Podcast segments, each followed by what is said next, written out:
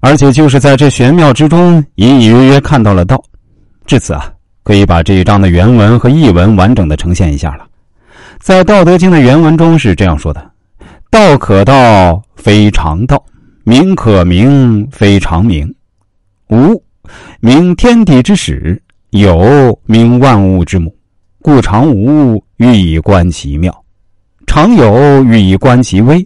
此两者，同出而异名。”同谓之玄，玄之又玄，众妙之门。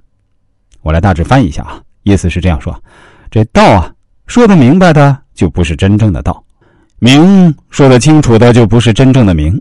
无是天地的起点，有是万物的依凭。所以，我们总是从无中来认识道的奥秘，总是从有中来认识物的界定。其实啊，这两者是同根而异名，都很玄深。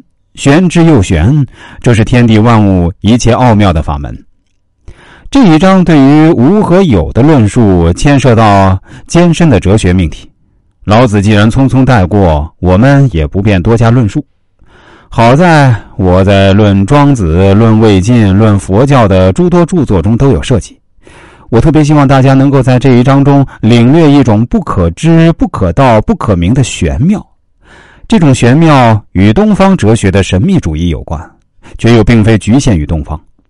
世界上最高等级的哲学家、艺术家、科学家都会承认，一切最奇妙的创造必定出现在已知和未知之间。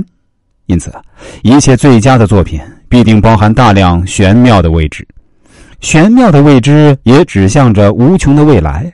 我自己每次得知人类对于宇宙万物的新发现，却又无法做出判断的信息，例如黑洞、暗物质、不明飞行物、量子纠缠等等，总会在心中默念“道可道，非常道；名可名，非常名”的句子。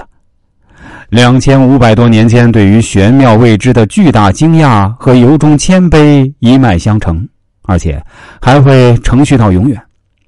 我觉得《道德经》一开篇就以玄妙的未知来为道布局，实在是高超之至。对于道，后文还会不断讲述，但是第一个照面却那么烟云飘渺的神奇，太有吸引力了。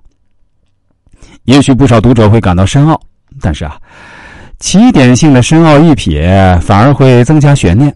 不管怎么说，人们对全篇的第一字“道”已经放不下。